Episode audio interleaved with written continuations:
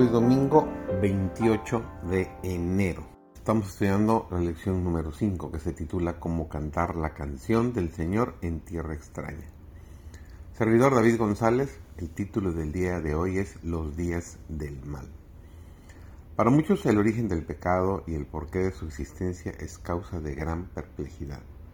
Ven la obra del mal con sus terribles resultados de dolor y desolación y se preguntan cómo puede existir todo eso bajo la soberanía de aquel cuya sabiduría, poder y amor son infinitos. Es esto un misterio que no puede explicarse, y su incertidumbre y sus dudas los dejan ciegos ante las verdaderas verdades plenamente reveladas en la palabra de Dios y esenciales para la salvación. Hay quienes en sus investigaciones acerca de la existencia del pecado tratan de inquirir lo que Dios nunca reveló. De aquí que no encuentren solución a sus dificultades y lo aducen como disculpa para rechazar las palabras de la Santa Escritura.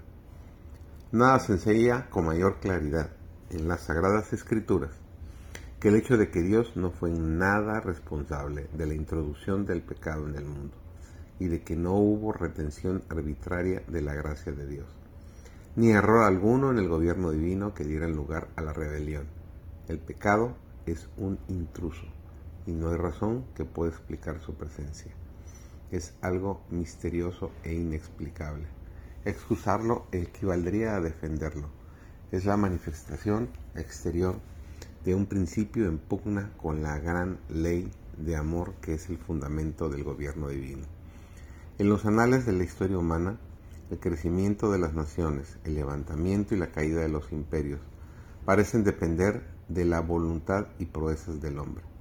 Los sucesos parecen ser determinados, en gran parte, por su poder, ambición o capricho, pero en la palabra de Dios se descorre el velo y contemplamos detrás, encima y entre la trama y urdimbre de los intereses, las pasiones y el poder de los hombres. Los agentes del Señor, del Ser misericordioso, que ejecutan silenciosa y pacientemente los consejos de la voluntad de Dios. Se ha permitido a toda nación que ha subido al escenario de acción ocupar su lugar en la tierra a fin de ver si cumpliría el propósito del vigilante y santo, según nos dice Daniel 4:14.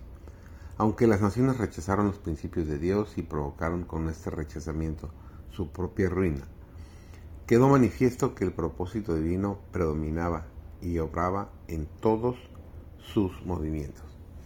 Es grande la misericordiosa bondad con que el Señor nos trata. Nunca dejará ni olvidará a los que confían en Él. Si pensáramos y habláramos menos de nuestras pruebas y más de la misericordia y la bondad de Dios, nos sobrepondríamos a una buena parte de nuestra tristeza y perplejidad. Hermanos míos que pensáis que estáis entrando en la senda tenebrosa, y que tal como los cautivos de Babilonia debéis colgar vuestras arpas sobre los sauces, convirtamos la prueba en un canto de gozo. Podéis decir, ¿cómo puedo cantar con una perspectiva tan oscura delante de mí, con esta carga de aflicción y dolor sobre mi alma? Pero nos han privado las aflicciones ternales del amigo todopoderoso que tenemos en Jesús. La vida eterna de nuestro Salvador nos proporciona un motivo constante de gratitud y alabanza.